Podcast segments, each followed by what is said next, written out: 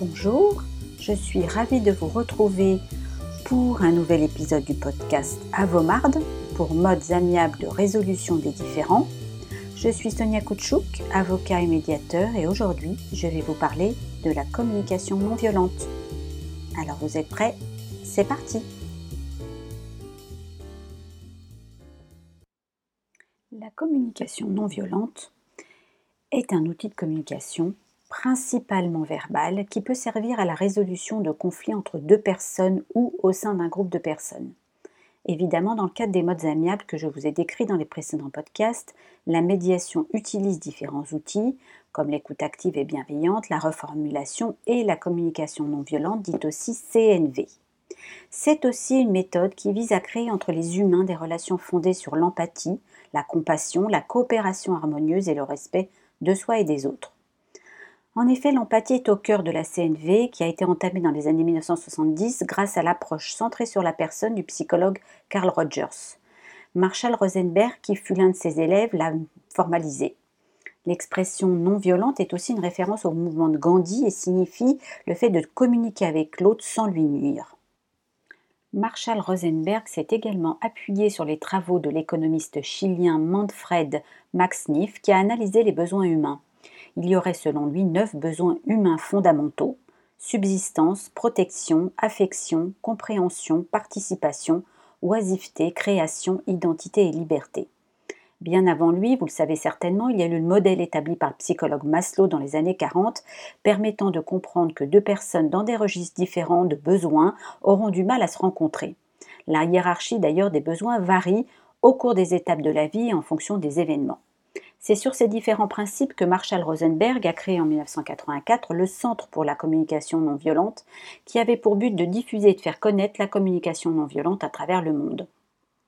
En 1999, il a publié A Non-Violent Communication, A Language of Compassion, traduit en français sur le titre Les mots sont des fenêtres ou bien ce sont des murs, initiation à la communication non violente, qui présente sa méthode avec des exemples concrets.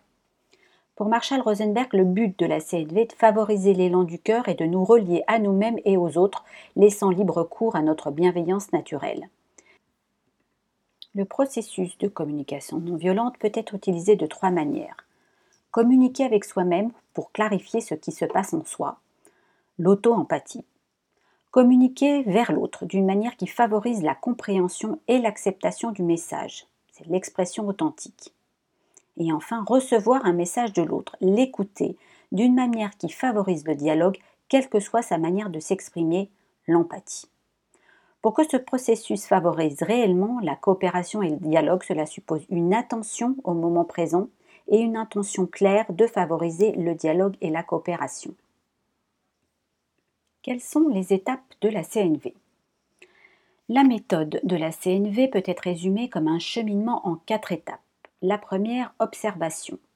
Décrire la situation des termes d'observation partageable. Souvent en médiation, c'est la relation objective des faits. En numéro 2, les sentiments. Exprimer les sentiments, les émotions, les sensations physiques suscitées dans cette situation. Troisièmement, le besoin. Clarifier le ou les besoins, la valeur ou la nécessité vitale. Et quatrièmement, demande. Faire une demande respectant les critères suivants réalisables, concrète, précise et formulée de façon positive. Vous avez certainement dû voir la représentation de cette communication non violente avec deux personnages stylisés. L'un dans son expression authentique, OSBD, observation, sentiment, besoin, demande, et l'autre dans son reflet empathique, recevoir avec empathie ce qui se passe en l'autre sans entendre ni critique ni exigence. Concrètement, qu'est-ce que cela veut dire? Marshall Rosenberg nous dit observer sans évaluer. Il faut, selon lui, séparer observation et évaluation. Et vous le savez, ce n'est pas si simple. Quand nous décrivons une situation, nous exprimons des choses différentes. Des observations objectives, ce qu'on a vu, ce qu'on peut logiquement en déduire sans faire d'hypothèse particulière, mais aussi des évaluations. Penser en termes de bien ou de mal, qualifier la personne ou la situation, et enfin des interprétations, c'est-à-dire faire des conclusions qui se basent sur des présupposés. Pourquoi faut-il observer sans évaluer? Parce que sinon notre interlocuteur risque d'y entendre une critique. Un exemple Vous dites Jacques est un mauvais footballeur. Cela peut être entendu comme une critique.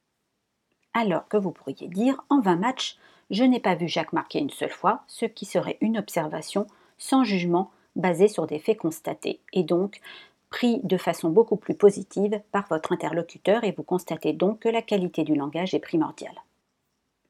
Marshall Rosenberg nous dit aussi identifier et exprimer ses sentiments.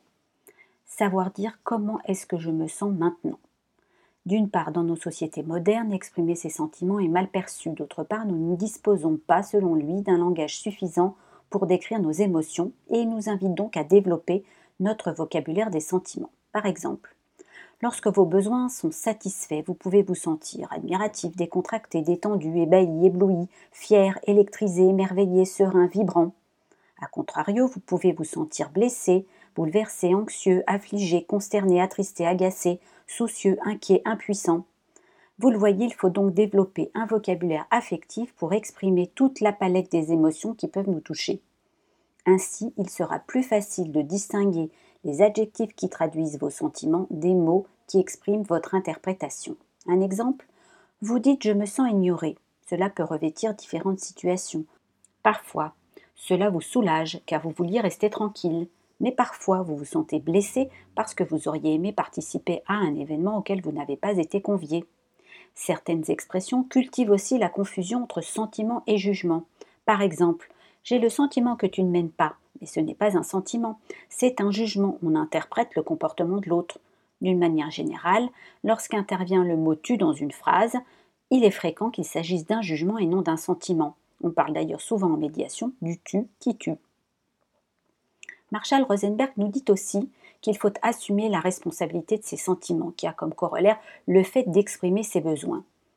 Pour la CNV, en effet, les besoins sont les mêmes pour tous, mais leur expression diffère selon les personnes, les époques et les cultures. Il y a souvent des obstacles à l'expression de ces besoins, ce qu'on appelle d'abord l'esclavage affectif. Nous nous croyons responsables des sentiments des autres.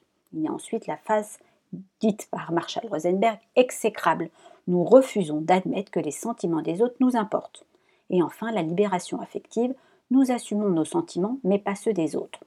Le travail consiste alors à proposer une réponse empathique à la souffrance de l'autre, à exprimer ses besoins même si l'on s'expose au mécontentement de l'autre et enfin à exposer clairement ce que nous voulons tout en montrant que nous tenons compte aussi des besoins des autres pour qu'ils soient satisfaits.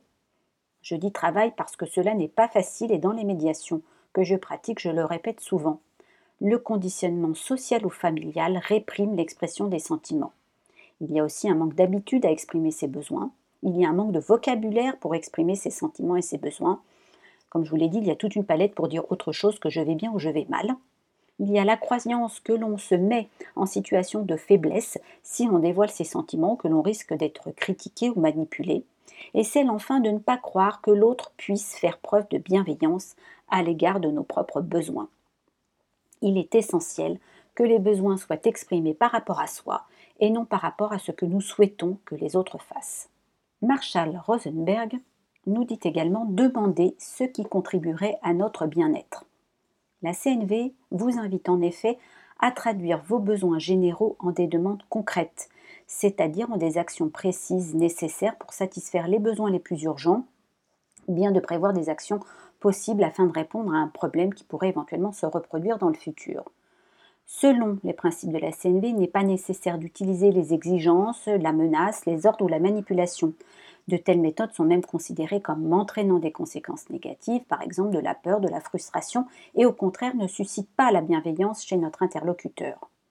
Pour Marshall Rosenberg, une demande a toutes les chances d'être entendue quand elle est active et positive, c'est-à-dire demander ce que l'on veut, et pas ce que l'on ne veut pas, exprimé dans un langage incitant à l'action, Conscientes et explicites, les demandes implicites sont souvent source de mauvaises interprétations et de désarroi pour ceux à qui elles s'adressent. Simple, claire et précise, parce que le but de la demande est clair pour tous et sa réalisation est à la portée de notre interlocuteur. L'intérêt de formuler la demande de façon précise et positive est d'ailleurs multiple. Cela éclaire l'autre personne par rapport à ce dont nous avons besoin et la façon dont cette personne va pouvoir contribuer à la réalisation de nos besoins. La demande est négociable, elle ouvre le dialogue, et non pas sur des exigences et des revendications, mais bien sur des éléments concrets qui vont satisfaire des besoins fondamentaux. En clair, dans mes médiations, je rappelle qu'il est préférable de dire j'aimerais ceci ou j'aimerais cela et d'éviter les formulations vagues, abstraites ou ambiguës.